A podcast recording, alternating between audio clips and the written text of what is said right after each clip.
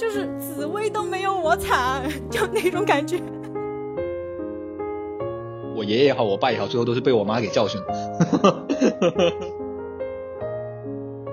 你居然敢这么跟我女儿说话，我都不敢这么跟她说话。然后，Hello，大家好，欢迎来到浪费时间的第四期，我是糖糖。啊，今天我请到了两位朋友，一个是竹子，Hello，大家好，我是竹子。嗯，还有就是大家已经都很熟悉的太浪，Hello，大家好，我是太浪。呃，首先还是想说一下哈，这个节目在播的那一天其实是太浪的生日，虽然他刚刚已经警告过我，就是不要说这件事情，因为他自己搞不清楚他的生日是哪一天，但是在我们三个的群里面，我们就盖章认定了就是这一天，十二月十三号。好，希望大家嗯，就是扣个一，祝 太浪生日快乐，生日快乐，生日快乐。这个感觉。是不是有一种社死的感觉啊？对，我不知道该说什么了，那你就想反驳你。一会儿录完我就拉你去海底捞，我跟你说。对，那你来一个什么吉祥话呀？太郎。那肯定是祝大家心想事成，呃，万事如意吧？就你好土啊！那我不知道说什么吧？不想跟你说话。过这个生日。嗯，好，那我们就不指望他了。嗯。我们这一期呢，嗯，其实呃是想聊一下我们和各自的爸妈之间的关系哈，呃，因为就是我们在日常的交流里面就发现，呃，每个人的性格其实多多少少都是受自己的爸妈的影响。啊，然后跟爸妈之间的这个关系呢，其实也算是每个人呃一辈子都要去处理的事情，所以我们今天就各自聊一聊，就是父母对我们的影响，比如父母给我们留下过什么深刻印象的事情，甚至是一些不好的事情吧。都可以聊一聊，嗯，首先想问一下竹子哈，就是呃，因为竹子呃一直给我们的感觉就是一个特别客气的人，然后对大家都非常的 nice，非常非常关照每一个人啊。然后之前也跟竹子聊到过他的这个特质，还是想先听听竹子就是讲一讲，就是跟爸爸妈妈之间让你印象很深刻的小事情，呃，是给你带来的呃正面的影响，或者是让你觉得很温暖的这种小事情吧。嗯，其实我自己的那件小事情的话，就是在我初中的时候吧，我曾经就是你知道，就以前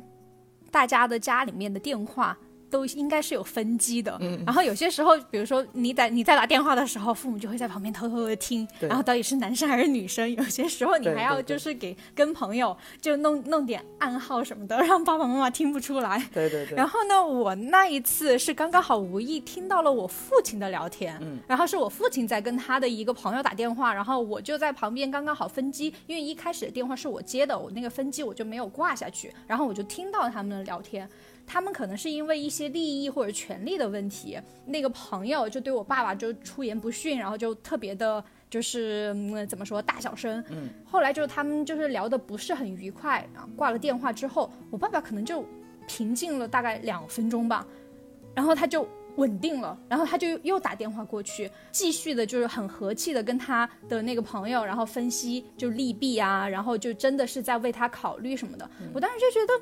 为什么我爸爸会对一个那么自私的一个朋友，然后还那么的用心呢？然后我就觉得很不值得。嗯，但长大了之后，我就就了解了，其实面对你的朋友、你的亲人，就或者是说就是所有你重视的、你爱的人，就没有什么是说什么值得还是不值得。不要去害怕做那个首先发出善意邀请的人。嗯，因为就懂得珍惜，所以说那种。情感的地基打得牢固，情感地基打得牢固，这是我爸爸，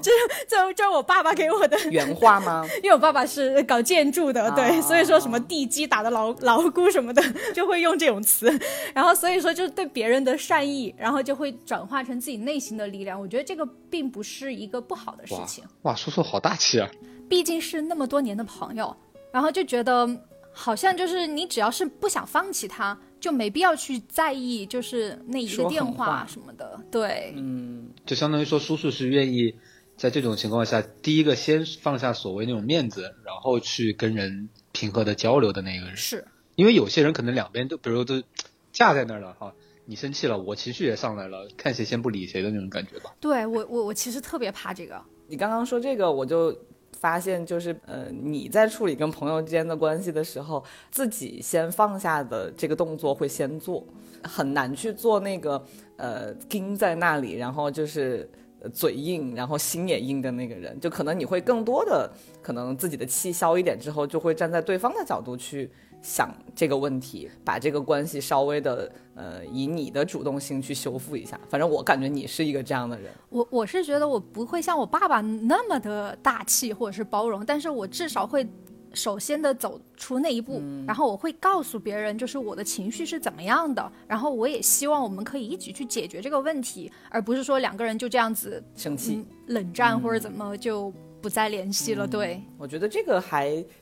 挺重要，并且在你身上 表现的还挺明显的，就是就特别为他人着想，或者就把自己放的，嗯，就是不是说让自我那个 ego 当时呃膨胀的特别大，而是好像就是出于一种为这个关系考虑的角度出发的。那那这样看的话，是不是叔叔在你的人生当中起到了一个类似于路标，或者说就是你的一个偶像的这么一个作用？就是他的一些为人处事的一些方式，就会正面的影响到你了。完全就是这样，因为我觉得我妈妈她是就是从从小陪伴我的比较多，她对我的影响是润物细无声的感觉。然后，但我爸爸是在某一些节点，他的处事态度什么的，让我学到了很多。然后，所以说我现在的话，比如说有些人会觉得我。客气、礼貌，或者是大气，或者怎么样？我觉得这些东西的话，有妈妈就润物细无声的这种影响，然后但是更多的是我爸爸在某一些重要的节点他做的选择，让我觉得哇、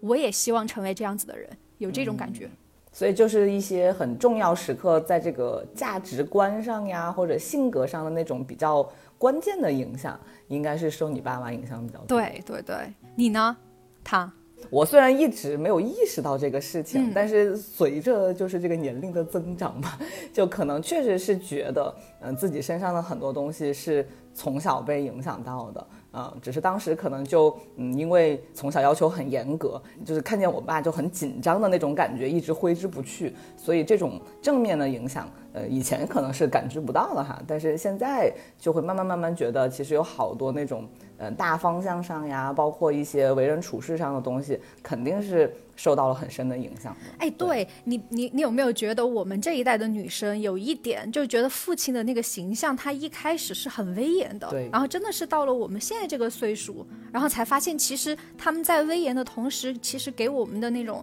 潜移默化的带来的一些影响，而且是很正面的影响，其实蛮多的。对而且以前特别怕他们，是不是会？我非常怕，我会怕到就是跟我爸两个人待在家里面。我就待不下去，就是第一，我们也没有那种生活上的交流，然后呢，同时就是，嗯，他其实也不太知道，呃，该问我些什么，可能就问的都是一些特别正的话，就比如说你最近成绩怎么样啊，有没有什么烦恼啊，就是很不像那种生活类的谈话，所以就跟他待在一起，我就特别紧张。啊、再加上小时候，嗯、但凡是他很认真的叫我过去聊什么，就一定是不好的事情嘛，就是要认真的开一个家庭会议了啊、然后我们坐下来聊一下你最近出了什么问题呀？啊，是为什么有这些问题呀？就是在我的小时候的印象当中，嗯、只要就是有有我爸爸的出现，呃，我就是一种高度紧张的状态，所以很不放松。就像你说的，一开始就是一种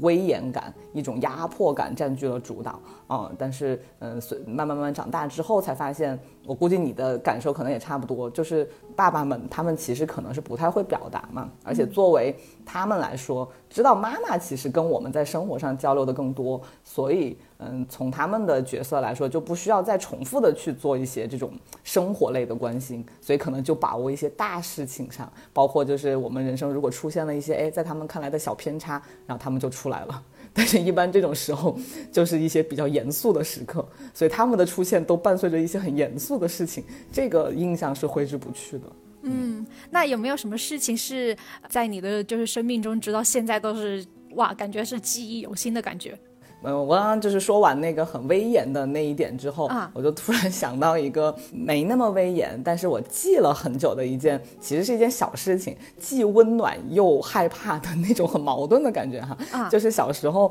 我记得是呃十六岁的时候吧，就那个时候就还是有喜欢的男生嘛，啊，就约好说，哎，周末就可以一起出去玩吃饭什么的。嗯，但是肯定不敢跟家里面讲嘛，就只能趁比如说爸妈不在的时候，就偷偷的出去吃个饭，约一约什么的。呃，那个我妈当时是不在的，呃，我爸一个人在家里面，他就说，哦，那我去睡午觉了。然后我本来的计划就是我要趁他睡午觉的时候偷偷的溜出去，然后我再打个电话回家跟他说，啊，临时有人叫我出去，我就出去啦。就大概是这么一个很蹩脚的 这样一个理由，但是我当时就这么计划的，结果后来。他，我就看他进他的房间，就去睡午觉去了。我就赶紧打开我的手机，就正准备跟那个男生打电话说，呃，我快出门了。结果，哎，我爸就莫名其妙又开门出来了，就不知道他是来找我，还是说，呃，就是要去拿个什么东西。然后，哎，就有这么巧，他刚出来，就是那个男生就又给我回拨过来，然后那手机那个震动的声音就呜呜，就是一直一直在靠着我的桌子，然后狂响，然后就根本就是无法忽略那个震动的声音。然后我爸说谁的手机？然后他就走进我的房间，然后看见我的手机在响，他说那你接呀。然后我当时就巨害怕，我说我不可能装作就是没有这件事情，我就接了。然后那个男生就在里面很大声的说你在干嘛？你为什么不接电话？这么久才接电话，就很大声。然后那个时候的手机又比较劣质嘛，就是他在里面说话的所有声音，我爸就站在我大概二十公分外的一个距离上，就听得清清楚楚。我爸就直接把手机拿过去，他首先他肯定明白是怎么回事了，然后他拿过去说：“你是谁？你叫什么名字？你来自哪里？” 就是先把对方的这个这个底细先想盘盘问一下，然后我就听见这个男生在电话里结结巴巴的说：“哦，我我我我是谁？”然后我当时在外面就好想笑，但是我又知道完蛋了，我肯定要挨骂了嘛。啊，然后我爸就就问完这一切之后就说。你居然敢这么跟我女儿说话，我都不敢这么跟她说话。然后，然后我就听见那个男生就哑了。然后我爸就说：“请你不要再打电话来了。”然后咵把电话挂了。然后空气就一片死寂。就我当时的那个心情特别复杂。就一方面我又很感动，你知道吗？就是我知道我当下是做错了事情，然后我爸是在保护我，但同时我又知道啊，这个电话挂下去之后，接下来面临我的就是拷问，就是坦白从宽的那种那种局面。所以，但是这件事情虽然当时我因为嗯偷偷要约着别人出去玩，就有有挨骂，后面还是被骂的挺惨的。嗯，但是就想起这件事情来，呃，让我觉得比较温暖的一个点吧，就是我觉得，嗯，哪怕我是在做错事情的当下，嗯，只要我的爸妈感觉到我是受到了伤害，不管是言语上的还是任何方面吧。他们第一反应肯定都是先保护我，然后先帮我就是扫除这个威胁、这个伤害，然后再来跟我说我的问题。嗯，呃，所以我觉得这个点给我的影响就是成长的过程当中，嗯，在做错一些事情，或者是有一些呃怎么说呢，自己处理的不好的事情发生的时候，我心里面其实对他们还是有比较基本的信任的，就是他们无论如何可能还是会给予我支持和包容。但是该骂的还是会骂嘛，但总的来说，他们给我的爱还是给了我很多安全感吧。我觉得是这么一个很很温暖的影响。对啊，尤其是那句“我都不敢这样对他”的那一句，简直是戳心了吧！爸爸好帅，霸道总裁。所以我觉得这个事情。呃，虽然已经过去十七八年了吧，对，但是我记得非常清楚，我都非常记得当时是在嗯几点钟发生的这个事情，当时我们两个的走位是怎么样的，我都记得很清楚，嗯，就想起来还是挺挺温暖的，真的很棒。那太浪呢？就是我知道你对于我们聊这些话这个话题本身，你就是不太感兴趣的，因为他刚刚还在跟我说说谁想听跟爸妈之间的事情吧？他说我没有什么可讲的，但是我不相信他没有，所以我还是要问问你。不是像你们记得这么几点几分怎么走位这么清楚的事情，我确实是没有了，确实是没有。但是就是可能从小到大都感觉跟父母之间相处的还算是比较融洽的那一种，就是。我我们都很平淡，就都都很平常的那种。他们是平普普通通平常的父母，我是普普通通平常的小孩那样。就相处起来的话，就是没有太多那种太戏剧化的那种场景。要说温暖算不上，但是搞笑的事情倒是有很多。可以可以，让大家乐一乐。来吧，都要过年了。就是因为那个我爸，他其实就是年轻的时候可能。也也不能叫粗心大意吧，就他可能有些时候，当他在处理一件事情的时候，他可能就会整个人都专注在那个事情上面，然后就不太会在意周围的正在发生什么。所以我小时候就因为这个事情吃了不少苦。展开说来让我们开心一下。比如举个例子，就是呃，就小时候，比如有些时候我爸会骑车载着我去，比如买菜啊，或者载着我去什么地方办事儿，然后我那个时候就特别小嘛，可能就四五岁吧。然后我就会坐到后座嘛，就是可能他在我去那个地方的时候，他可能满脑子就在想那个事情了，然后就去处理，很认真的处理。然后过了一会儿，然后出来，然后我还在那车上坐着，对吧？我肯定是一个很乖的小孩，我就还在那个车后备上坐着。四五岁的小孩也不敢自己到处走。然后我爸就会在这个时候忘掉我的存在，他忘记他车上还有另外一个人。他他跨上自行车的时候，他就会一个扫堂腿，把我给扫扫下自行车，推出去好几米远。然后他才会猛然惊觉，原来我身上还载了个人呢，对吧？就这样的事情可能发生了至少一两次吧。你能活到现在也是不太容易了。重点是因为我也我也不会哭也不会闹，他把我扫下去之后，可能我就默默的站起来拍拍屁股，然后我又上去了。情绪太稳定了吧？对我小时候也是那种不太会哭闹的那种孩子。但是你会疼呀？对，我会疼，我我是那种疼也不会叫的。那这样可以正好再展开说另外一个故事，这个事儿就不是我爸，但同样也发生在自行车上。我这辈子和这个自行车就结了怨了，你知道吗？就大概也是差不多，可能比那个时候还要再小一点的时候，这个故事的主角换成了我爷爷，他也是骑着骑着自行车载我去办什么事儿。嗯，然后呢，就是可能在骑车的过程当中。我可能就先睡着了，因为可能路途比较远嘛，我先睡着了。然后睡着的时候，那小时候那两只不安分的小脚嘛，就可能会，你知道，就可能会默默的垂下来。然后呢，垂下来的时候呢，就可能会绞到那个自行车的那个后的那个车轱辘里边，对吧？这个无可厚非嘛，很正常的事情。我已经睡着了，完全不知道。然后我的我的腿可能就就就卡在里面了。然后这个时候，我爷爷呢，他也是一个非常粗心大意的人，就一般的家长可能对吧？就是他发现这个那个车轮蹬不动的时候，他可能就会回头望一望，对吧？或者停下来检查一下。但我爷爷不是，他真的就是他站起来更加使劲的蹬了，导致我整个脚都被绞进了那个那个车轮里，然后整块皮都直接整块皮脱落了。哎呦我天哪！把我妈吓得呀，赶紧打了个电话，从重庆一路跑到成都来看我。然后最搞笑的是这个事情，很多年后我听郭德纲的一个相声段子，里面竟然有个一模一样的段子。人家郭德纲拿着这个段子，可以在万人的体育场里面讲给大家听，还收门票的好吗？对啊，我自己这个段子早就要拿来用了。但这个是真的发生在我身上的事儿，因为到现在今天，我的脚上都还留着当当年的伤疤。我只能说你命实在是太大了，而且就是你爸爸是很好的继承了你爷爷的精华。对，有其父必有其子。然后为了让故事来到更高潮，我决定讲第三个，然后又是我爸的事儿。那个时候，那个时候又更大一点了，可能都已经念小学了吧。然后因为我爸他是警察，然后他会开警车，然后有一次就是放学的时候，他可能开开着警警车来载我回家。但是可能在这个过程当中，他自己中途临时又有什么事儿要办，于是呢，那么多事儿，老是沉浸在自己的事里面，忘记了你。对，然后当时就开到了一条街上，然后那条街上就有很多小商店嘛，他可能是要去买什么东西。但是大家要知道，因为我是一个重庆人，然后重庆的那个街呢和其他地方不太一样，它是坡度的，它是有坡度的，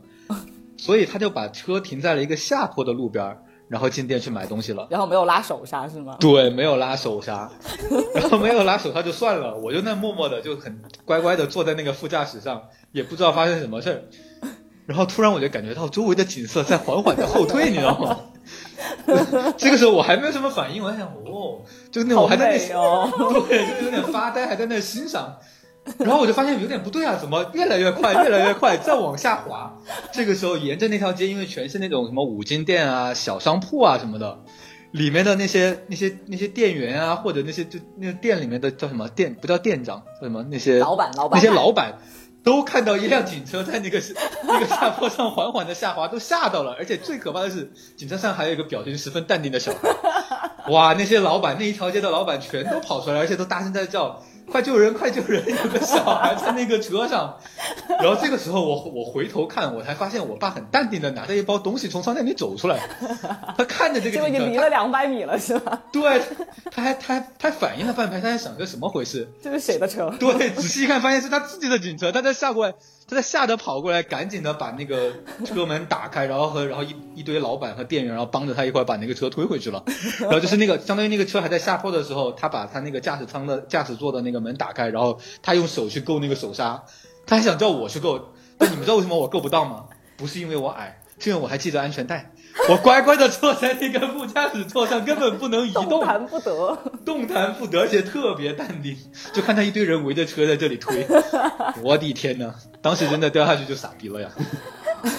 反正就是就是太郎真的是命太大了，我觉得这三件事情，任意一件事情，如果就是真的发展成为很严重那种情况，他可能就。没有坐在这里，所以我们还是就是觉得这个人一定是冥冥之中有被被什么乱七八糟的神守护了吧？太奇葩了，真的。对，就就是因为我爸特别迷糊，所以这三件事情，我爷爷也好，我爸也好，最后都是被我妈给教训。但是。但是你你身上好像没有这种很迷糊的特质啊，你是很痛恨这个特质，所以把它改掉了，是不是？我就是从小我妈就跟我讲，她说她说你千万不能像你爸一样，就这么 就感觉迷迷糊糊的，很多事情都不在意。她说叫我要细心一点。那刚刚我们讲的都是一些小时候很好玩的事情哈。呃，就慢慢长大之后，呃，其实像这种小的事情肯定给了我们一些影响，嗯，但是更多的可能就是一些，嗯，在成长过程当中，我们慢慢开始遇到呃困难了，遇到问题了，需要自己去呃面对这个世界的时候，然后我们其实身上就是一路以来，嗯，带上来的一些自己处理问题的态度还有方式，肯定也是很受到爸爸妈妈的影响的嘛。就是有没有这种呃，可以现在想起来觉得对你们的这个，比如说价值观呀，一些比较重要的观念上的形成，嗯，产生很大影响的，嗯，爸妈的一些特质吧。竹子，我还是很好奇你的，因为你的性格确实在我们我们当中是嗯尤其的 nice 的，所以我还是很想知道，就是你的这一块是怎么形成的。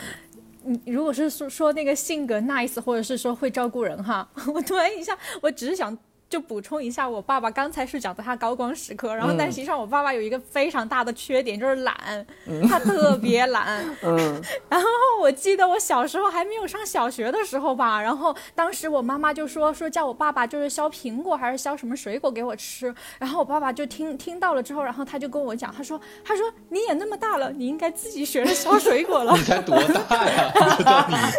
对，然后那个时候我记得我好像就最多最多就是小学。一一二年级 年级，然后我觉得好像都没有上小学，然后然后完了之后，然后他就把刀给我，然后叫我削水果，然后我一削大哦，我一削，然后那我就把自己手削到了，然后就是鲜血长流，然后他们就抱着我奔医院去，然后后来我爸，然后我妈就把我爸骂的狗血淋头，真的，我爸就是懒到那种程度。我记得有一次，就是那个时候是小学的时候。就我妈妈出差，然后我爸爸当时就说：“他说，他说咱们俩就今天怎么吃饭呢？”我说：“没事儿。”我说：“我说就是随便吃吃吧。”他说：“那你就去下面吧。” 我说：“我没做过饭啊。”叔叔说的好自然啊，就这个事好像就归你了一样。对，然后我说我没做过饭啊，然后我爸爸说了一句什么？他说：“没事儿，你做什么我都吃。”然后我当时在想：“天哪，你也可真 不挑，他就只要 什么都可以。”对，怪不得你这么会照顾人，感觉你从小就被你。你爸爸给练出来了，对，所以说就是也是被被被父亲教育出来的。哇，那这么说，我突然觉得，就比起你们两个来说，我我爸妈好像算是心很细的了，我还没有出现过这种那么严重的，就是。大的失误就让我有生命危险的，好像确实没有。我要感谢我的爸爸妈妈。对对对对对对对。然后说到重重要的观点的话，就是就我觉得他们俩都有一个很好的点，就是说不是那么大的那种得失心。就尤其是我爸爸，他经常说，就对得起内心比对得起钱包重要。就比如说，就是像不管是照顾老人，或者是帮衬就是家里面的人啊什么的，他都会觉得就是就咱们这一世的缘分，就是能够成为家人或者是成为兄弟，然后都是很不容易的。然后咱们就是就是这一世能够好好的就是彼此帮助，那就好好的对彼此相相处，然后就没不要再。太去在意，就是就花了多少钱啊，或者是自己得到了什么，就内心的满足感就比较重要吧。就相当于是感情这个东西是占第一位的嘛，就是什么身外之物都可以先往后放一放。对对，我觉得这点我我妈妈也是这样，她给我的教育就跟你你父母的跟你的教育是一样的，就是重感情，而且去为身边的人也好，或者亲戚朋友也好，去尽尽自己所能去帮助别人。就我妈也是从小就跟我讲说，如果。有人需要有帮助的时候，就尽力去帮他，不要去在乎什么你这个帮了到底对方会不会感恩啊，或者说，对方会不会给你回报什么的，就他们也是这样教育我的。对，哇，怪不得我们可以。可以成为朋友，我基本上我们三个的父母说的是一样的话，呃，真的都是把感情放在第一位，嗯，特别是我感觉他们从小告诉我的就是，你能够多吃亏就多吃亏都没有关系，但是这个吃亏不是没有底线的哈，但是就是说在一些很小的事情上，哎呀，亏一点就亏一点没有关系的，不要去计较这个事情。然后他们也是以身作则在这么教我的，因为他们自己就是这样的人。然后我特别记得的就是。以前小时候嘛，就是大家都没什么钱，然后出去玩肯定都是呃就是 A A 嘛，然后大家各自的零花钱凑一凑就吃顿饭或者唱个 K T V 什么的。我每次回去，我爸就会问我说：“是不是你请的客？”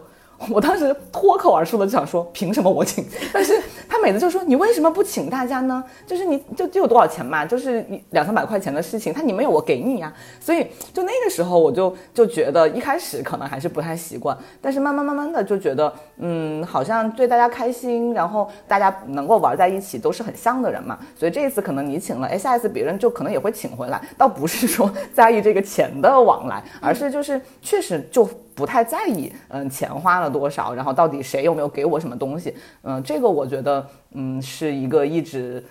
对我还有包括你们两个，我觉得应该都是嗯影响很深的一个观念吧，嗯。然后还有一点的话，我爸爸他就是说，就是比省钱更重要的是自己要学会赚钱，嗯，就省钱当然是很好的一件事情，然后就是会就不要浪费。对，这这点我觉得很赞同，就是我妈也是这种心态，嗯，就是说一个人。不是说省钱就可以真的真的有钱的。嗯，一个人想有钱，就是他要会赚钱的人，不会在乎那些省下来那点小钱的。对，你真正去花了钱，然后你才会有赚钱的动力嘛。对对，要学就学会赚钱，学会花钱才才是对的。就对于金钱的态度和他们刚刚我们说到的，就是呃，更多的去帮助别人，还有更多的去为别人付出这件事情，嗯，它本质上有点像。就是感觉更多的是钱这个东西，呃，反正还可以再挣嘛。但是你在花钱的过程当中，其实你是一种呃付出，然后你看到别人开心，你自己也开心。然后钱这个东西，其实你说它最终换来的是什么呢？就除了换来那些你生活必须的东西之外，它能够用钱，嗯，一些小小的作用，然后让这个关系维持的非常的舒服。我觉得其实是很值得的嘛。所以对，嗯。感觉是一脉相承的，这个内心的富足感吧，对，对，就是不要去计较那些。嗯，这么说倒是哈，我觉得我们的朋友里面就是真的很抠搜的，没有，我没有见过我们的朋友里面是很抠搜的，所以大家才能玩在一起。对，然后还还有一个观点就是，我爸爸就觉得就是什么生活都要就是能去过，就好的生活，然后或者是差一点的生活。都要都要去自己学会去平衡，哇，就不要觉得好像就是你只能吃饭店的，就是饭菜，不能去路边摊，什么都要去，你要去发现生活的美。哎，就像太浪之前说的呀，就是任何一个就是地方应该都有美，看你选选选择去看到还是不看到，对。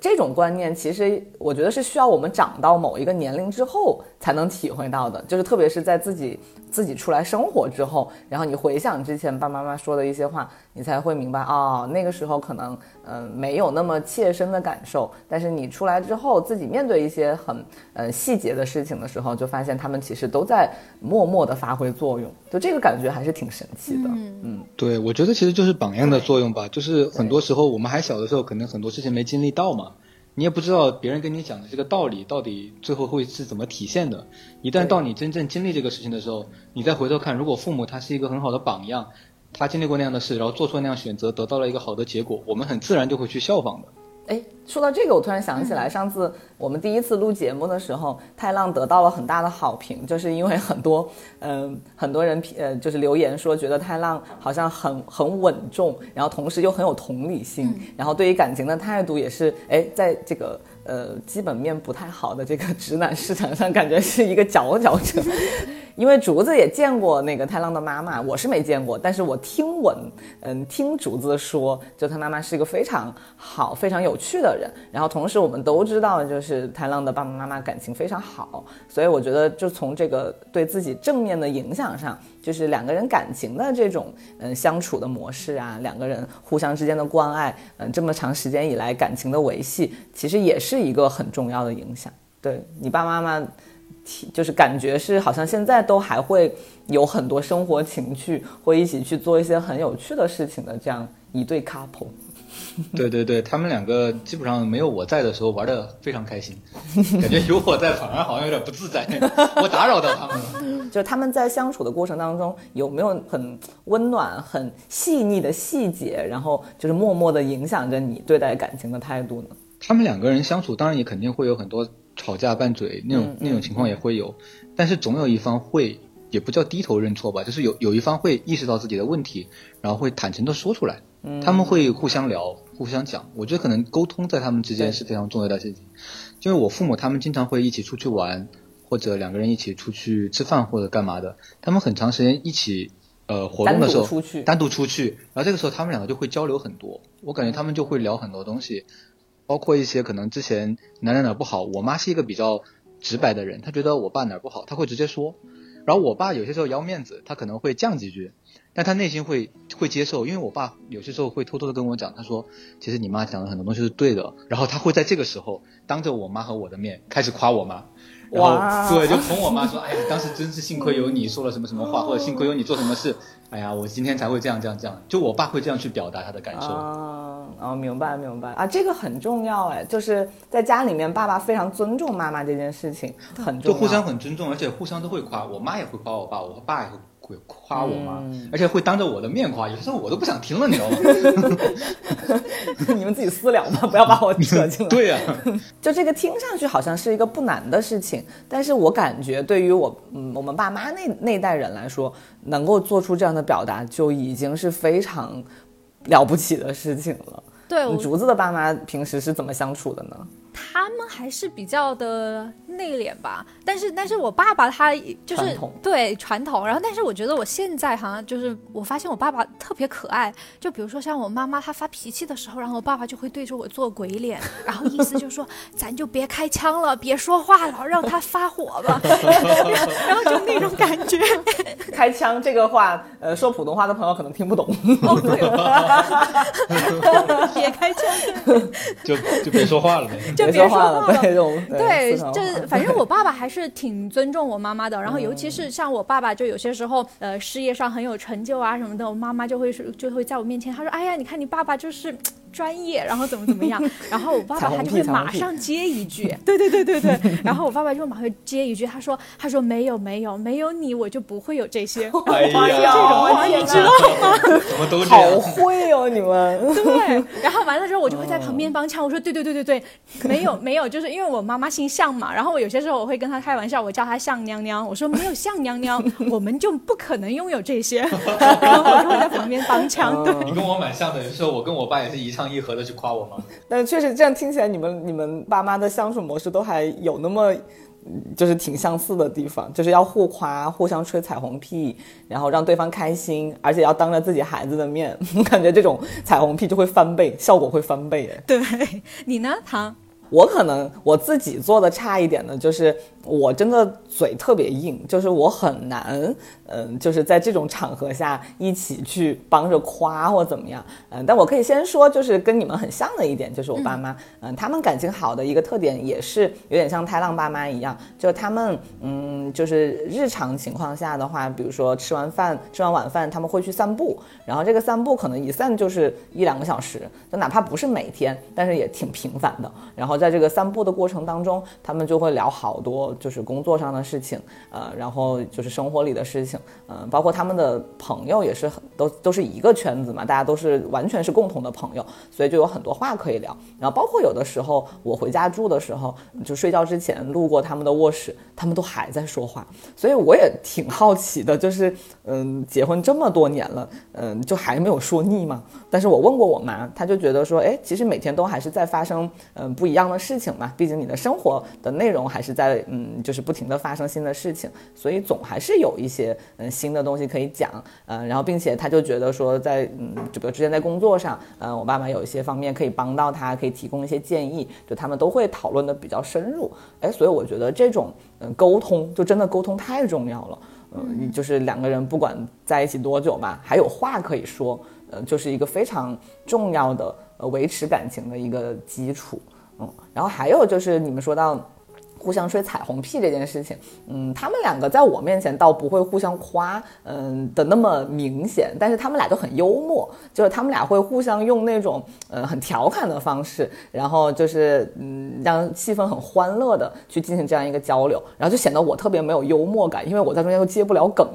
但是我很喜欢听他们俩互相抛梗，所以我觉得很有意思。嗯，然后有的时候他们会有那种很认真的表达的时候，呃，一般都是在那种比如说过年啊，或者有一些呃什么谁的生日，然后有好多朋友在场的时候，他们可能哎，嗯，谁过生日谁就起来说一句说几句话，然后在这个时候他们会当着好多朋友的面去感谢对方，然后去说一些平时可能不太好意思说的话。呃，我就只记得一次，我表达了我对他们的这种感情模式的羡慕。我就说，为什么我对感情的要求这么高？就是因为我见过你们两个相处的很好的样子，让我对就是爱情这件事情还是有一些信心吧。啊，就虽然肯定吵架也吵，而且很频繁的吵，因为他们两个脾气都很急，都还有点爆，但是嗯，好像也没有损伤到那个内核。所以我觉得，哎，就让我见识到了，嗯，吵吵闹闹这么多年，但是好像依然，嗯，还是可以以一种比较舒服的方式相处吧。啊，我觉得就是这个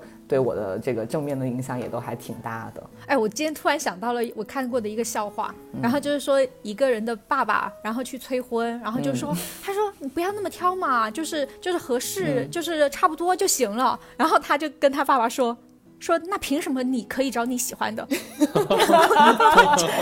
有道理，这样一说的话，爸爸根本根本就无法反驳，对不对？不过这个我觉得真的还挺重要的，就是呃，尤其是在感情观这件事情上，我发现好多对感情没有信心，嗯，就是比较消极的人，嗯，确实都可以追溯到。爸妈的关系不太好，就这个当然自己是没有办法改变的，但是嗯，我们就肯定是比较幸运嘛，就至少呃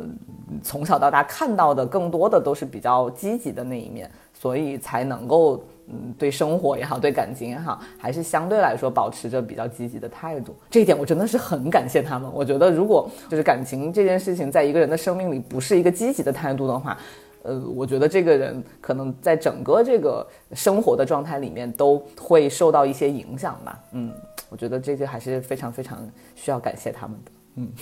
刚刚我们其实说了好多都是挺欢乐的事情，但其实，嗯，跟父母的关系里面还有很重要的一个部分，就是肯定会有一些跟父母观念上的差别。导致了，嗯，跟父母的相处之间会出现一些矛盾冲突，甚至是一些非常激烈的对抗。这个我相信每个人都会有，呃，所以就是聊完这些开开心心的事之后，也很想问问，嗯，两位还有我自己吧，就是在这个成长的过程当中，呃，有没有一些，嗯，就是你现在想起来，其实还是有阴影的那种事情，嗯。我还是想从竹子开始，因为之前就是问到竹子的这个性格原因的时候，呃，略有耳闻，就是从小竹子的爸妈对他还是。呃，要求非常严格，甚至用一些非常也不能说激烈吧，就是一些比较残酷的手段，打引号的残酷。对，所以可以跟大家讲一讲这方面。因为我主要是我是一个拥有非常多的那种社交客套话的人，就是经常是脱口而出。对对对。然后所以说，就有一些朋友就会觉得，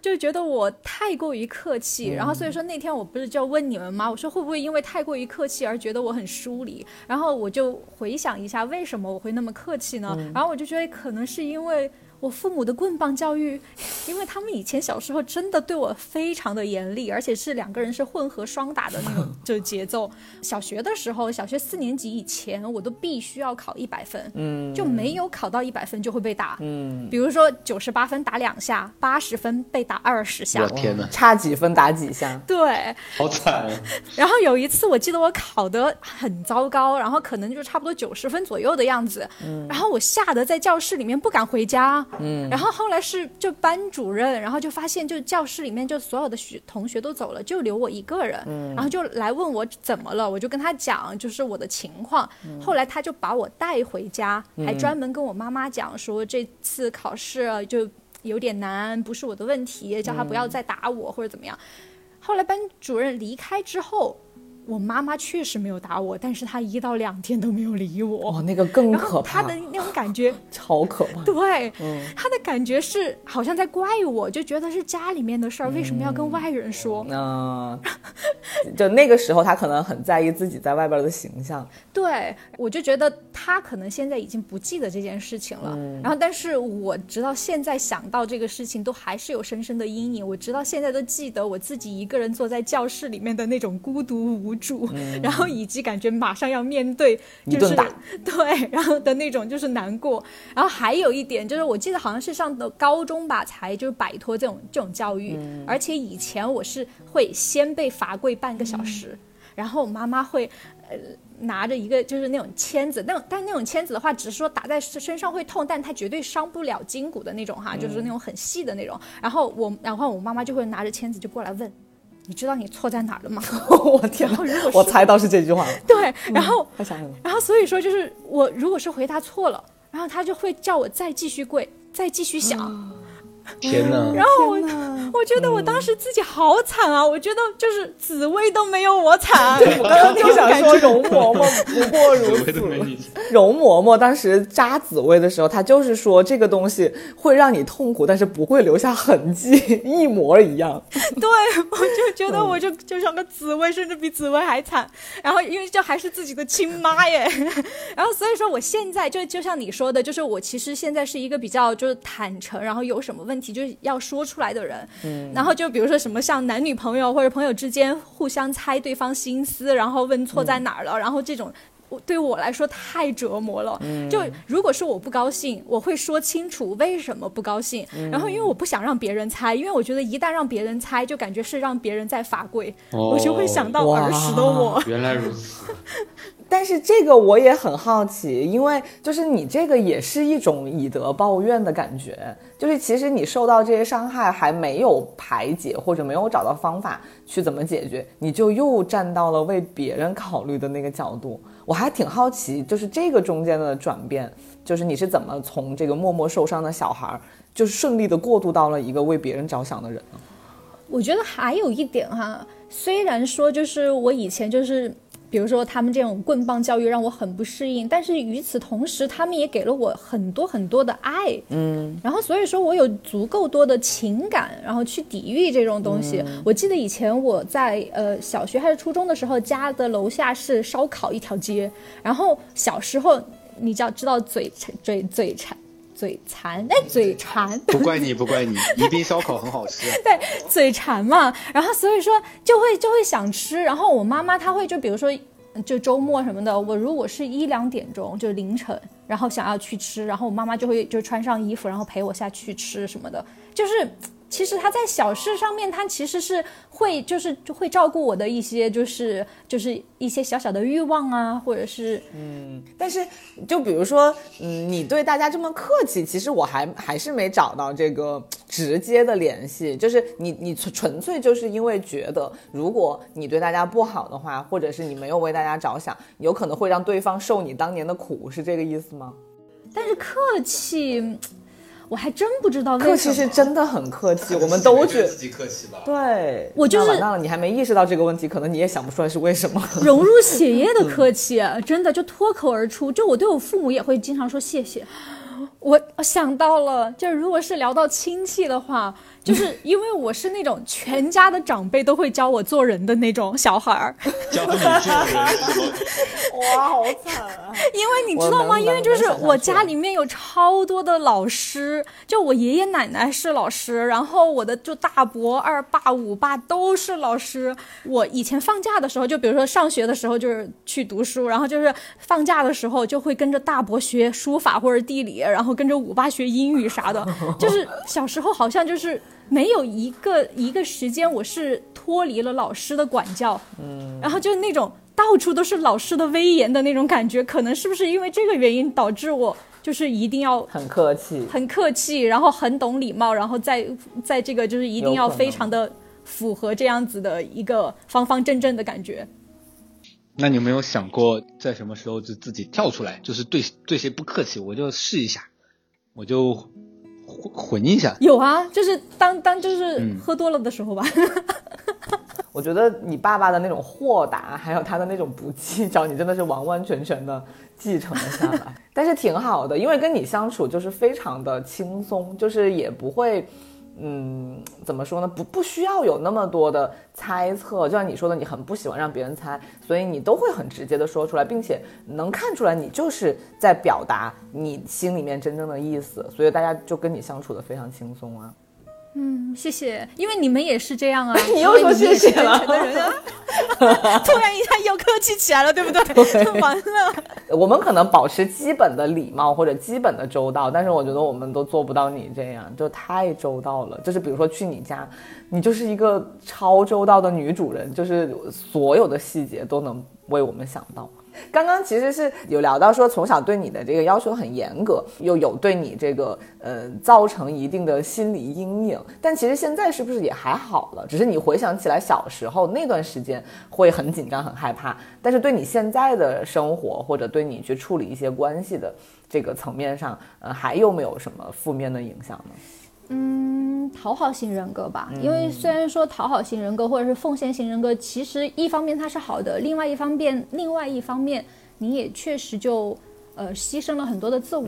所以说我现在也在慢慢的学习，就是一边在建设一个更完整的自己，然后一边就去回头看，然后为什么现在的自己是现在这个样子，然后才会就是再去怎么样去铸造以后的自己。对，那你还会有那种就是。呃，有些事情非非常畏惧，不敢跟父母讲的那种时候吗？有啊，比如 你忘记了吗？就当时我不是就是就辞职什么的，就是相当于说我其实已经想好了要辞职了，但一直就没有就是跟父母讲，我这都已经辞好了，然后完了之后才跟父母讲的嘛。然后那种感觉就是，我就希望自己。就是能够完整的、独立的、有自主性、有自主性的去做一件事情。对，就是其实你在评估这个是先告诉父母再辞职，还是先辞了再告诉父母的这个你要面临的风险的时候，可能是嗯辞了再告诉他们，你更能承受。因为他们也也改变不了什么东西了，或者不不能在情绪上再影响你什么。呃，为什么是辞了之后再告诉他们？因为我是怕我就是在犹豫不决的时候问他们的时候，我会当担心他们会很严厉的说啊，你怎么就嗯就是那么不努力呢？我会担心是有这样子的反馈。然后，但是没想到我辞了之后。他们的反馈完全的就是暖到了我，然后他们当时就说：“他说啊，辞了职太好了。”他说就是因为就是觉得你当时就是工作的很不开心，然后也觉得很累，就是完全没有问我原因，就很开心。他们就是，然后我就会在想，其实我是把以以前的父母的太过于严厉，会导致我现在也依旧会觉得他们会严厉的对待我，但实际上他们现在早就已经很柔软了。嗯，因为他们也在变，他们其实也在。跟那个时候的他们是会有变化的，只是我们没有遇到事情的时候，可能发现不了。我爸之前好像也跟我讲过类似的话，他就觉得，就我中间有很长一段时间没有在他们身边，他们说那一段时间其实他们自己也经历了很多很多人和事之后，我爸是有亲口跟我说，他觉得他那十年的时间他自己有成长，他有变化，包括我原来我爸除了很迷糊那一点之外，就是他脾气也是有有点暴躁的那种。就可能越到后来，他就越来越平和下来了。就他自己经历过那些事情之后，他自己也在反思，在思考，然后变得平和。包括他对待我的态度，可能小时候跟竹子一样，虽然没有严厉到那种程度，但肯定父母还是会就很关心你的，比如学习成绩的之类的嘛。他们对我也会有那样的要求。但是越到后面，他就会越觉得其实只要我开心就是最好的，就他也变得柔软了，他觉得没有什么事情比自己的孩子开心或者自己孩子做到自己想做的事情，获得那种满足感更重要。我觉得小孩的，你生出来了，你就其实是无法控制他了，他长成任何样子，你都只能接受。其实。然后我觉得任任何爸妈都会经历这样一个很激烈的挣扎过程，就比如说啊，我的孩子我要把他培养成我梦想的样子，但是慢慢的就发现这不可能，或者就是有可能，呃，有一部分满足了你，但是绝对还是有很大一部分是，嗯，他你的孩子是活在一个你不了解也不太嗯就是熟悉的世界里面的，所以你不可能永远让他和你保持同一个频率，或者说嗯，只要你嗯。做到了你想做的事情，就一他就一定会给予你相应的反馈。嗯，这个我觉得可能父母他们也在慢慢的接受这个现实吧。嗯，对，我觉得他们的这种心态上，应该就是说，他从一个想要塑造一个人，慢慢变为说我愿意去陪伴这个人的这么一个心态上的转变。就比起我塑造我的孩子，我更愿意花我的余生去陪伴他。不过我刚刚说到这个，就是对现在自己还是有点影响的事情。我感觉你们两个好像说着说着就发现，可能一开始有点呃阴影或者怎么样，但是现在慢慢慢慢的也都把它转化为了一个比较正面的东西。嗯，或者就是呃，至少你知道这件事情曾经给过你不好的影响，但是现在你已经可以通过主观能动性，呃，自己去平衡一些心态吧。但是好像我有一个事情吧，我觉得我现在其实都还是有一点心有余悸，虽然没有那么严重了，但是小时候或者说是嗯不久之前都还有影响的。其实是个很小的事情，就是我也想说说，就是我穿衣服这件事情。嗯，其实为什么我那么爱买衣服或者那么喜欢穿衣服，很大程度上也是一开始收到。不喜欢穿衣服的人有点奇怪呀。哇呀，我刚刚说了什么？对对对对，太流氓了我。对，嗯，就是我对衣服很有自己的一些想法吧。嗯，一开始还是受到我爸爸的影响。嗯，那个时候小时候我记得是我十二岁吧。嗯，那个时候还在穿童装，买衣服都只会去童装去买的时候。然后我就记得我十二岁，我爸爸给我买回来了一套，我觉得当时我的年龄一定不会穿的衣服，但是我印象非常深。就是一件浅蓝色的，嗯，衬呃短袖衬衫，下面是一条白色的七分裤。就那个时候，对于蓝色和白色搭在一起非常干净，是没有概念的。然后我妈就给我买回来之后说：“你穿一下。”她说：“你不要再穿你些烂衣服。”然后我跟我妈当时同时都是说：“这什么东西？这是二十岁穿的吧？”但是我爸说：“你穿一下。”好，然后当时穿了之后，哇塞！然后就那件衣服，起码我穿了，就是 可能连续的穿了，我觉得一个月吧，就是真的就走到哪儿大家都觉得哇，好好看。然后，嗯，那你确实喜欢穿衣服，穿一个月。但是真的，我的印象太深了。那套衣服可能就是从那个时候开始改变了我对衣服的审美。就我会发现干净、简单，并且就是得体，就非常的好。嗯，但是呃，这个是给我好的影响。但是不好的影响是啥呢？就是因为他们俩对呃一个人穿衣服，呃 不能说一个人的衣服搭配是非常有他们的想法的。所以虽然他们呃。给了我就是呃审美上的教育，但是就因为他们有很强的审美，所以呃在后来就是我每次只要跟他们在一起去吃饭啊，去见他们的朋友的时候，我要穿什么这件事情。就嗯，基本上就是不太可能以我自己的意见为主，就他们一定会希望我嗯穿成他们喜欢的样子，但这也无可厚无可厚非了。他们肯定是希望自己的女儿出去漂漂亮亮的，然后大家一看就是觉得哇亭亭玉立或怎么样。但是你毕竟经历过那种十几岁你不想穿嗯某一些衣服的时候，所以每次要跟他们出去的时候，我感觉都会闹一下不愉快。就是我想穿的他们都看不上，然后我当时会买一些不是很好的。小包包，然后就喜欢自己搭配呀，但就不行。他们就说：“我们是没有给你买吗？是是，你是你是缺吗？你不缺啊，为什么你不穿？好严格。”对，就是在穿衣服这件事情上，嗯，只有在我自己呃真的自己一个人的状态下，呃，一个人的环境里面，呃，我才会非常随心所欲。但是但凡就是有跟他们在一起的场合，或者有他们的朋友在，我还是会不由自主的偏向于他们喜欢的那种风格，就是一些非常 lady 呀、小跟鞋呀、就裙子呀这种。但当然，这个是我现在能穿的某一种风格，但绝对不是我一直的风格，因为我就喜欢各种变来变去嘛。所以就这件事情。还是会对我有一些影响。呃，那是不是说你现在呃，就比如你很喜欢在微博上发你穿搭，对，其实好像是对这种事情心理上的一种补偿，就是一种无声的 反抗宣言，一种反抗是吧？就是我就是要在微博这个天地里面，我喜欢的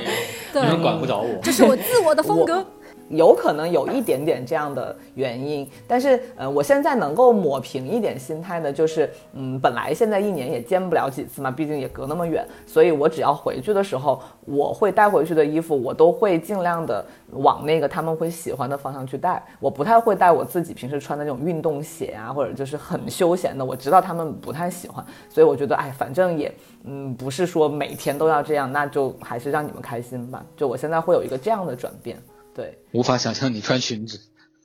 那就是那个嘛，好嫁风。对，好嫁风，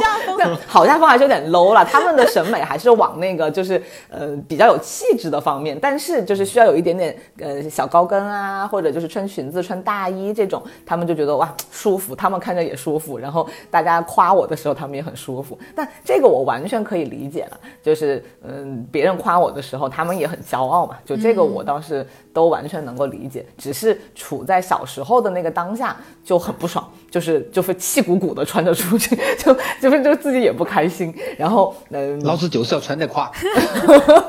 对，差不多是这种。因为我曾经还走过什么嘻哈风、什么棉麻风，我啥都走过，所以就在他们看上去就是这什么烂不精精，就是那种感觉。烂不精精。对，呃，反正就是会对我现在的呃，在面对他们的时候穿衣服会有影响，但是不会有那种真正的阴影啦，就还好。我懂你的意思，是不是就有点像那种父母始终。有一点威严的残留在。在你的心里，就这部分还是他们权威的一个领域，就不要再去违抗他们，是不是？倒也没是没到权威，因为呃，不过就是穿衣服而已嘛，没有必要搞得那么激烈。嗯，本来他们想我穿的，我其实也不讨厌，就只是它不是我的第一选择而已。就你找到了一个折中的方法，和他们和平共处，处理这个事情。对，就现在能够成长到，就是说我完全知道哪一些衣服是他们喜欢的，所以我就会刻意的在见他们的时候会这么去穿。就这个是一个我能够做出的成长也好，或者能够去解决这个问题的一个方法，对。还有一个就是我发现我自己一个不太好的点吧，嗯，就是我的那个竞争意识很强，就是我不论在任何环境里面，尤其是在嗯，就是有一定的竞争关系的这样一个环境里，如果我因为自己没有做好，呃，或者是没有发挥好这样一个情况，嗯，显得比别人弱，嗯，表面上不太会有太大的反应，但是我心里面会非常的较劲，就是我下一次我一定要。嗯，表现的更好，然后我要把这个应该呃我发挥出来的就是你正常的水平，我要发挥到极致，然后我要我希望赢，就是赢这件事情对我来说还挺重要的，就这也是我一直在克服的一个点，我的这这个这个胜负欲实在是太强了，不管是嗯做事情上，还是在这个嗯包括在谈恋爱的时候，我都有一种这样的胜负欲，我觉得是不太好的。嗯，你把它分开就好了，就是如果你工作上或者。处理事情上有胜负欲，我觉得没问题，但感情上还是不要了。感情上，你跟你跟他争什么胜负？就是有的时候可能聊一个什么话题，聊着聊着就认真了，就要开始你就奇葩说了，你知道吗？什么？你竟然把我说赢了，分手？有一点这种，就这这点很难搞。我自己也发现了，就是嗯那个脾气一上来的时候收都收不住，但是就是没有办法，这么多年了好像也没有改掉。所以只能慢慢的处理吧。对我小时候也是一个有胜负欲的人，你现在没有了吧？我完全没看出来。我现在完全没有了。我是就是到了大学的时候，然后我有一次，然后好像是就是老师要叫做个什么东西的时候，然后我旁边突然有一个朋友就说：“他说你去啊。”平时不是都很积极吗？很能干吗？对。哦，他他激将法。他其实也不是阴阳怪气，因为那个朋友、那个同学其实是一个很好的、很好的人，很温柔的人。但是呢，就是我就觉得天呐，在一个如此温柔的人的眼中，我是一个那么就是想要表现自己或者是争强好胜吗？然后我就突然一下就觉得哦，我不要这样，就是因为我我也不知道，然后我可能太在意他觉得这样让别人不舒服了吧？是是我可能是觉得让他不舒服了，然后完了那归根结底，你还是在为别人着想，你连自己的那种胜负欲都是为别人放弃的。也没有，然后后来就是我就觉得，哎呀，算了，就不要这样，就是就是慢慢来嘛。然后我就真的就没有那么强的胜负欲了，就现在就感觉甚至有点以改掉躺平了。吗？我觉得、很难改掉吧。很难改吧？可能没有那么想赢。我觉得还有一点是因为我以前的胜负欲是我父母强加的呀。他们一定要我考，哦就是考考前，就是前三名，然后就是一定要让我叫我第一名，然后这样子的话，我就可以。叫我第一名是什么电视剧的名字吗？是是个电影了，是个电影了。然后我就可以，叫我第一名。对呀、然后我就可以就是回去，啊然后就是拿着成绩单，然后跟父母讲，你说你看我今今就今年就叫我第一名，对，既不用被打了，然后我还可以得到奖励，就是那种感觉。但是你要说我内心有多想赢，好像我有可能是就以前一直的奔跑是为了父母的那个棍棒，就不要让他的棍棒打在我身上而奔跑。但是后这这蛮惨的。所以其实你的一个很明显的成长就是，嗯，就是你能分清楚什么是自己要的，什么只是父母要的了。对。那就说明你根本上其实不是一个爱争强好胜的人，就是你的基因里可能不带这个东西，只是他们给了你这个要求，所以你不得不去做的一件事情。不得不做，并且还能做到。因为有些人就算被父母要求也做不到，比如我哭着考最后一名，对我父母叫我考第一名，我也没办法。被打死都只能考倒数第二。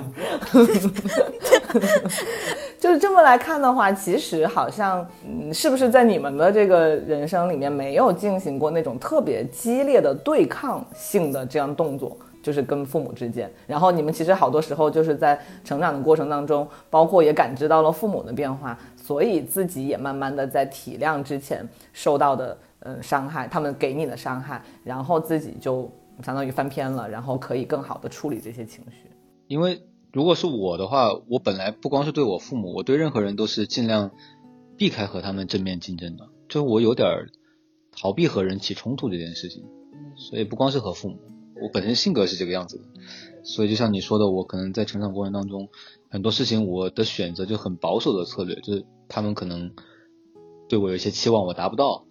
那可能我就很迂回的去避开这件事情。然后等时间过了，然后我再想办法么避得。开呢？有些事儿是没法避开的呀。其实你像我现在做的这个事情嘛，嗯就我我从小我就特别喜欢动画，嗯喜欢动画，喜欢动画电影，然后我就很想去学这个事情。嗯，那我父母肯定是坚决不让，对，他们不希望我做这个事情，那我也不去争，我不说我要去做，然后我就先学电影。没有，我就按照他们的步骤说好，那我就先学理科，然后去考理工科的大学。但是呢，到了大学之后，他们不能管我选专业的时候，就是我在选择大学的时候，我就毅然决然选了电影这个专业。就我会避到，我会等到一个他们没办法再啊去要求我的时候，我再去做我自己想做的事情，就绕开他们，只是很迂回。但如果他们是那种父母，就是他就是要一直管到你选专业为止呢？一直管到我选专业，就是你在选专业之前，你必须经过我们的同意，如果不同意，就是一场大闹，那怎么办呢？那我这个的话，我就会默默的自己做，因为就像其实我妈不希望我画画，我想去报班学那个呃学素描这个，就哪怕我说我自己花我零花钱去学，我妈都不让我，她说你你会耽误你学习，不准你去参加这个补习班。嗯但是我就自己画嘛，就自己嗯看别人的课或者找朋友会画的人教我这样，就我自己会偷偷的做这样，就避所以就是。表面上答应了，但是私底下自己的行动还是在继续的这样一个做法。对我我我也我也不会表面上跟他说我再也不学了，我不会说，我只是我就不说。嗯，其实就有点像报喜不报忧那种，就虽然不是一个事儿哈，但是就是他会把那种可能会引起冲突的点给避过去，然后自己其实也没有改变自己想做的那部分，只是因为我觉得嗯。可能就父母他有些时候也看不清，他对你的期望不一定不一定准确嘛，所以就是我到现在了，到今天了，我做到这样的事情之后，我妈会反过来跟我讲说啊，其实当初让你去学这个也挺好的，你现在做的也不错，她自己会开始觉得她当初的对我的要求是不对的，嗯，但是我需要花很长的时间，慢慢的我去做到了那个程度，因为那个时候你也没做到，你相当于你在给你爸妈开空头支票，那他当然接受不了嘛。对，每个人应该都有自己不同的策略嘛。有些人可能觉得正面对抗，一次性讲完，让父母就说服父母之后，他就可以放手去做，也有是这种人，对 我就很不同的策略惨烈啊。但逐这这样会很可能中间会有一段时期非常痛苦，非常非常痛苦啊！我我自己的那个经验就是，呃，我从小都很乖嘛，就或者就是我我嗯表也不能说我表现出来的，那也不是假的，但我知道他们怎么开心，我肯定是尽量的去满足他们。可能唯一一个最大的抗争，也就是说回到我离婚的这件事情，因为那个是一个非常。重塑我自己，并且重塑他们对我的印象的这样一个一个节节点，就是他们会非常的诧异，我们这样教育你，这样培养你，你居然会在这种时候做一个如此让我们大跌眼镜的决定。所以那段时间，我采取的方法就是正面对抗，就是我没有办法，嗯，用这种迂回的方式去解决，因为我面临的就是一个要做决定的时刻，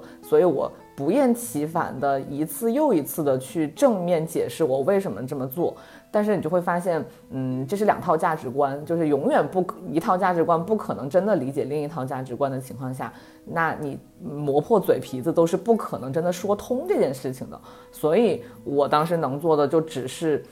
疏远，就是我要离开一直被。劝说一直被嗯指责或者一一直不理解的这个环境，我只能自己默默的走开，然后不要让这种。嗯，指责和这些负面的东西影响到我，但同时，嗯，其实父母他们也是那个时候肯定很不理解，就是说你以前的这么乖，怎么突然就变了，或者就是怎么突然变得这么自私，完全不管你周围人的感受，呃，不管我们这么爱你，然后我这么担心你的这种感受，嗯，但我其实有点忘记了我当时是什么样的力量支撑着我把这个阶段走过了的，但是在那个阶段里面，我能够记得的就是我跟。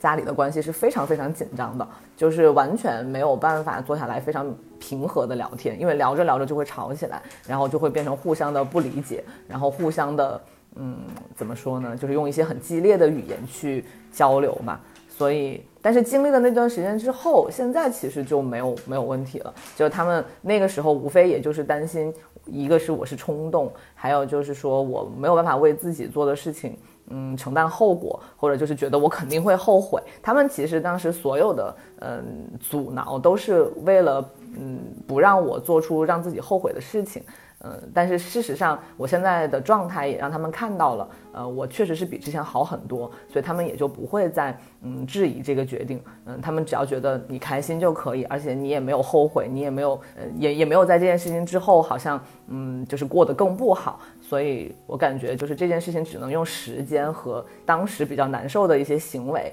来解决。但是这个对抗其实一方面很惨烈，但一方面我觉得也是嗯和父母关系的一个非常重大的转折点吧。就至少通过这件事情之后，我感觉他们对我的理解会更立体，他们也更更愿意去听我嗯到底在想什么。而且更好的一点就是，比如说我妈她现在就会。非常的对年轻人的世界感兴趣，她非常嗯喜欢听我讲我生活里面的很多事情，然后对她来说也是嗯很新鲜，然后很想听、很想学习的点。然后她越听，她可能就越能够知道我现在当下的生活里面做一些事情的观念还有做法，我为什么选择这么想这么做。所以它就是一个良性的循环了。嗯，但是这个抗争，嗯，我觉得可能也是必要的吧。如果不经历这个抗争的话，我可能还是处于一个。嗯，就是乖乖女的这样一个形象，然后我可能自己的所有的那些以前被掩盖起来的真实的想法，依然只能被掩盖起来。所以，嗯，我觉得经历过这一段之后，是一个很大的成长，对我和父母双方都是很大的成长吧。而且我记得我你之前有说说，就是呃，之前你在北京，然后你妈妈就是在成都，然后你们俩是同频在进成长。然后我觉得这一点就是超级棒，对对，因为我甚至没有想到那个脱口秀大会这件事情，就当时我都万万没想到，我自己都是很后面才开始看。然后我在跟我妈交流这件事情的时候，才发现我妈就是她认识的脱口秀的演员比我多多了，而且每一个人他们是什么梗，他们是什么特点，她都很清楚。才发现她早就已经和这个年轻人的世界没有太大的隔阂了。但这一点我真的是没有。意识到是从什么时候开始发生的，但是直到就是我每周给他打电话讲到一些事情的时候，发现我们俩慢慢的没有任何不能沟通的点的时候，我就觉得还挺好的，就是你的成长他也能够理解，然后他那边也有他的成长要说给你听，我觉得这是一个很好的沟通沟通模式和一个嗯交流的现状吧。我觉得是一个非常棒的事哎，其实我有一个小问题，因为我是觉得就是像我们女生哈，其实更多的沟通还是跟妈妈。我很想知道男生呢，嗯啊，你是说我跟妈妈的沟通吗？就是你男生的话是会跟父母沟通吗？如果是会的话，你主要是跟爸爸一起沟通，还是跟妈妈沟通呢？因为我觉得就是爸爸的角色，就尤其是我们这一代人哈，爸爸一般都是出了问题，然后我再来告诉你，兜底，对，就那种感觉我。我爸有点不一样，嗯我爸是个话痨。就平时我跟我爸、我爸、我妈他们这个视频聊天的时候，都基本上是我爸在说，他能自己一个人在那儿讲一个小时，我经常敷衍他，就嗯啊。对啊，对啊，对啊，然后他可以一直这样不停的讲，他就讲一个小时，然后我妈可能在旁边看书或者看杂志，然后偶尔听听我们讲话这样，嗯就主要都是我爸在讲。那你们的交流呢？比如说你遇到问题的时候，你是完全不跟爸妈交流，还是说你会选择性的跟他们其中一方去讲这个事情？我其实不会刻意跟他们讲，就不会刻意的选择哪一个去讲。有两个原因，一个原因是我每次想跟他们讲的时候，他们两个总在一起。那你不能两个人都一起讲了吗？对，但是如果比如说我想到一个事情，可能分事情吧，就是我觉得这个事情可能更关乎到我自己的生活状态，或者我个人的一些呃当时的一些情绪啊或者情感上的问题的话，我可能会跟我妈先讲。对，然后如果是关乎到可能一些我的工作呀或者我一些选择的时候，我可能会跟我爸讲。但总的来说，大事情的话，我会跟他们两个人都讲。但是更更私密一点的、更情感的事情，我可能会跟我妈讲的更多一点。所以这个是因为你觉得女性会更能理解情绪、关照情绪，还是说，嗯，不，我只是怕我爸话太多了，我跟他讲，我把他半天讲过。没有了，因为我妈是那个，其实我妈是很理性的人，恰恰相反，就是因为我妈她是个很理性的人，所以我愿意跟她讲，我觉得她会给我一些理性的分析。我爸反而可能会情绪的激动的说一些话，我觉得哇，你就不要讲了，你讲了之后我们情绪更激动了。哦，是出于这个考虑。但我不知道别的男生啊，就是我的话，其实很愿意跟我父母交流，嗯，就是，呃，因为我中间可能大概有十年时间没有跟他们生活在同一个地方嘛，所以我们需要有一些交流。就是我有些时候会主动的跟他们讲，就汇报一下生活近况啊，或者我遇到的一些事情啊。然后你说我会不会刻意的选择讲，选择不讲？还是会的，就是类似于报喜不报忧吧。就特别不好的事情，我还是不太乐意跟父母讲。我想自己先消化完，可能这个事情有一个结果的时候，我再跟他们讲一下这个事情，就不会在过程当中就跟他们提起来。这个也无可厚非了，就是很多东西在发生的过程当中，你都不知道它走向哪儿。而且我们隔得太远了，就是如果我讲太多，他们会太担心我，我我也不想要他们有那种担心。对对。那竹子呢？竹子，你的这个有没有跟父母有过那种激烈的对抗啊，或者一些嗯，让你想起来就是有很大转折点的事情？其实就是像我之前说的，其实我基本上都是很迂回的，就是暗暗的较劲的那种。嗯所以说，就是我我唯一的，我觉得我好像就。呃，之前我不是有跟你们写一个信嘛，然后写过一封信，然后我在信上说说我的叛逆期来的挺晚的，而且我自己觉得的。叛逆的话，可能就是说出来大家都觉得啊不是个事儿啊，就是那种，就是其实就只是说自己暗暗的较劲，然后现在尽量就是不去交流，而去做一些决定，然后做完了然后再告诉他们，就这种就是我、我自己认为的一些就是暗暗的较劲了。对，对。事实上，你就是比如工作这件事情，你做了决定之后，嗯，你刚刚说到说他们其实给的反应也不像你想象的那么严重嘛，因为他们也站在你的角度在帮你考虑，所以好像就是跟你之前想的也不太一样。说到这里，我想到了我之前高考成绩出来的那个时候，然后我就说我考得很糟糕，我错了。然后他，然后我爸爸在我面前，就是在我的前面走着，没有回头。然后，但他就说，他说他就用很淡定、很淡定的语气说没事你在这。里等我买橘子回来。哎呀，你这个对不起，对不起，对不起，太烂了。没有，你讲到背影了，突然想到背影。然后他就说，他说没事，他说我们一起想想之后的路怎么走。哇！然后我就觉得那个时候。，对，就是在那个时刻，我觉得我就已经。我觉得他已经放下了那个严厉了。我觉得我父母哈，就是以前这种，嗯、就比较传统的父母，他们就是觉得有一个时间点，可能是你高考完了之后，你就是大人了。你就可以坐在桌桌上，然后我们一起聊。现在是跪在地上是吗？我怎么老是要下跪啊？我明白，明白，就是是个大人了。对，一之前是吃完饭了，然后就是说下下桌，然后就是你们自己玩自己的，然后大人要在桌上聊聊事情啊，喝喝酒什么的。然后就是好像真的是上了大学之后，你就可以坐在桌上，然后甚至他们就说，哎，你就在桌上陪我们聊聊天。我觉得他们可能是时间观点，嗯，就时间的那个概念太清晰了，所以说导致就突然一下从严厉变到那个变到温柔，就是那么一刻的事情，感觉。还有就是他们会慢慢的有一些家里面的事情会问你的意见的时候，也是一种把你当大人。这个这个有这个有，就是家里面有一些可能之前你接触不到的，但是属于家庭比较重大的决策的时候，他们会开始参考你的意见的时候，你会觉得哦，原来我也是。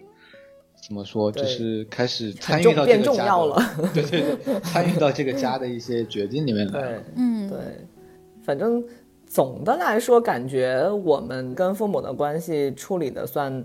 相对来说是比较好的，比较健康的吧。至少，嗯，不像有一些朋友，嗯，一两个月才给父母打一次电话，并且也聊不了几句的那种。可能就是反抗期也好，或者叛逆期也好，你会觉得。这个世界我谁都不要，父母我也不要，我自己一个人在这个世上活着那种感觉。但其实现在我会有感觉，我还是很期待，就是我有父母陪伴在我身边，就他不一定要为我做什么事情，但是我希望他心和我心是站在一起的。就像刚刚竹子说的，他爸爸说那句“我们一起为未来想办法”这件事情，其实我觉得这种话对于现在的我来讲也还是很需要的。是的。就是至少你是有人在支撑你的，对对，不管是以任何方式，你不是一个人。对，我觉得有这种感觉，父有父母对这样的感觉，其实就已经非常非常幸福了。对对。哦，我想到了唐你的那件事情。什么事情？你妈妈当时偷偷的，就是在旁边来看你，你你要不要聊一聊？你讲到会哭吧？你讲到会哭会流泪。讲，快讲。就是这个事情，呃，因为我嘴巴真的很笨，所以好像也没有很明确的跟我妈妈表达过我的感动哈。但是她听到节目之后，应该就会听到了。呵呵你也不要，呃，那个我会很尴尬的，也不用当做你听到了。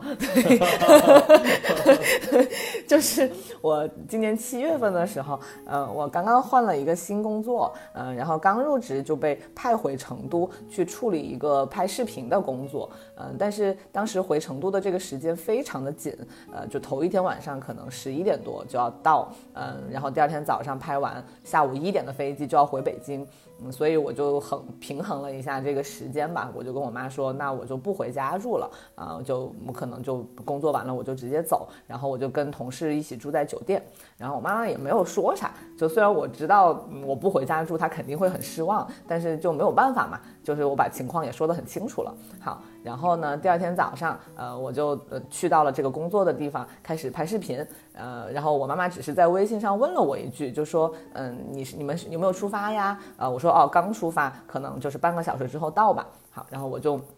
嗯，妈妈说好，我知道了。结果我后来我就在现场拍视频，然后忙这忙那的，大概两个小时吧，然后差不多就要上车呃去机场了。嗯，上车之后，在去机场的路上。我就突然收到 我妈妈给我发来的我刚刚工作的照片，就是，而且这个它离的这个距离非常的近，甚至有两张它就在我的背后，但是我完全没有发现，就是有两张它就正正的站在我后方可能不到五米的地方，然后我当时看到我就。倒抽一口凉气，我就说天哪，我居然第一我还是很惭愧，就是我居然一点点都没有发现他。但第二，我就真的很感动，就是他完全没有打扰我，只是默默的在一边看着我，并且，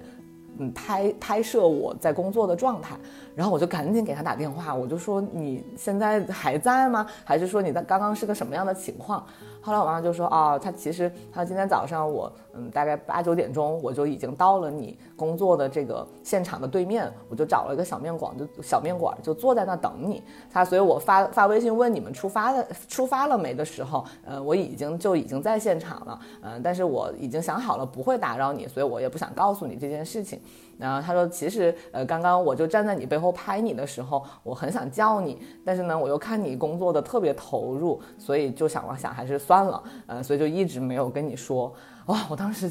听听到我就是因为车上还有别的同事嘛，我又不好就是表现的太嗯激动，所以我就是哎呀就一直在道歉，然后就说嗯反正这一次实在是时间太紧张，嗯下一次就是有这种机会肯定会回家或怎么怎么样的，但是就是我就试图站在我妈妈的那个视角去看整个事情，我都嗯没有孩子的情况下，你肯定是想象不出来一个妈妈在看着。嗯，自己的女儿工作，然后又不打扰的那种心情是什么样子的？但是这件事情，嗯，就确实是我想起来就还是挺触动的吧。所以，伟大的爱融化了石头般的心。对对对对对，我还是很承认，我一直是一个就铁石心肠的人。没有，我觉得铁铁石心肠纯粹就是不是说我感知不到，我只是不会表达而已了。但是我就只能说，我可以一直记着这件事情吧。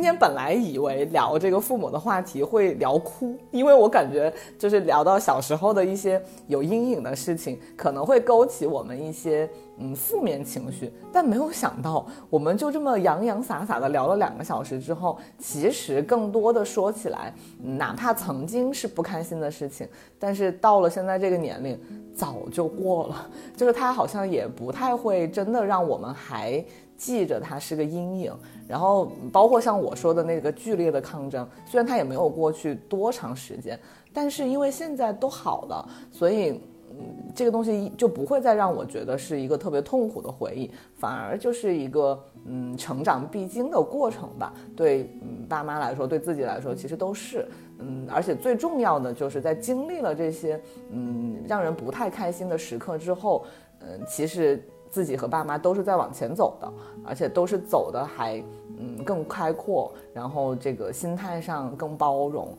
嗯，大家相处的更好的一个状态，呃，所以。当然，我相信还是有一些人是，嗯，可能正处于和父母的关系很紧张的状态，所以我感觉我们聊这些是不是可以给大家一些，嗯，小小的启发，就是，嗯，不管怎么样，嗯，还是相信爸妈对你的爱吧，就是不管你用什么方式去对抗也好，去。改变一些现状也好，嗯，但是我觉得，呃，尽量都是互相体谅为主。然后，当然自己的这个人生也很重要。一方面不要放弃自己的人生方向的情况下，用一些相对来说，呃，聪明一点的方式和温柔一点的方式去处理。呃，实在要对抗的时候，也不要说出太伤人的话。我觉得，嗯，都会过去的。嗯，就是父母和你一都会往前面走去的。对。这就是，我觉得我们成长到现在可能有都有的一个感受吧。就是我觉得就是要相信父母，相信自己。其实父母是陪伴在你身边最长久的人，你们互相的那种了解，你真的要去相信他。他们在你身边度过的那些日子，你在他身边度过那些日子，你们最终一定能彼此理解的。我觉得人和人之间这种信任感应该还是要有的。他们他们和你最长久的陪伴，一定就是一个非常好的基础。你连一个和你在一起这么久的人都不能够信任的话，你还能信任谁呢？因为就是父母的话，就是不要觉得只有自己在长大，实际上父母也在跟我们一起成长。然后只是说，就是他们可能就是因为受限于以前的环境，或者是说，呃，以前的一些就是呃，就观观念什么的，所以说有一些成就的部分。但是你得把它点出来，因为那天我就跟我的妈妈聊天的时候，我就说，然后她就说什么有的家庭还在重男轻女啊，然后什么的。我当时就只是轻轻的说了一句，我说那些重男轻女的那些婆婆们或者阿姨们，然后她们也是女人啊。我说为什么会自己看不起自己呢？然后我妈妈脸上就是出出现了一种啊，对啊，就那种恍然大悟的那种表情。然后我就在想，就是其实他们需要沟通，需要交流。然后其实以前只是没有人跟他们讲这些，但是你一旦跟他们讲了，他他也会成长。对，是的，是的。所以就是不要用那种排斥的形式去跟父母沟通，不要觉得我说啥你都不懂，反正你都不懂，我就不说。但其实只要他们愿意。呃，走进你愿意看看你的世界，听听你在想什么的话，你只要讲了，他们我觉得都会试图去理解的。就哪怕不能百分之百的理解，但他至少知道你有这个想法，他可能就会用一些他的方法去慢慢的理解你。所以保持沟通，并且给父母一些时间和呃让他们这个对信任，对对对。好的，那今天就聊到这里吧。嗯，希希望大家嗯今天开心，听我们聊了。你刚刚还说我土，我觉得你这个比我好。那就给大家拜个早年吧，拜个早年。好的，那就先这样吧，谢谢大家，谢谢大家，谢谢大家，拜拜，拜拜，拜。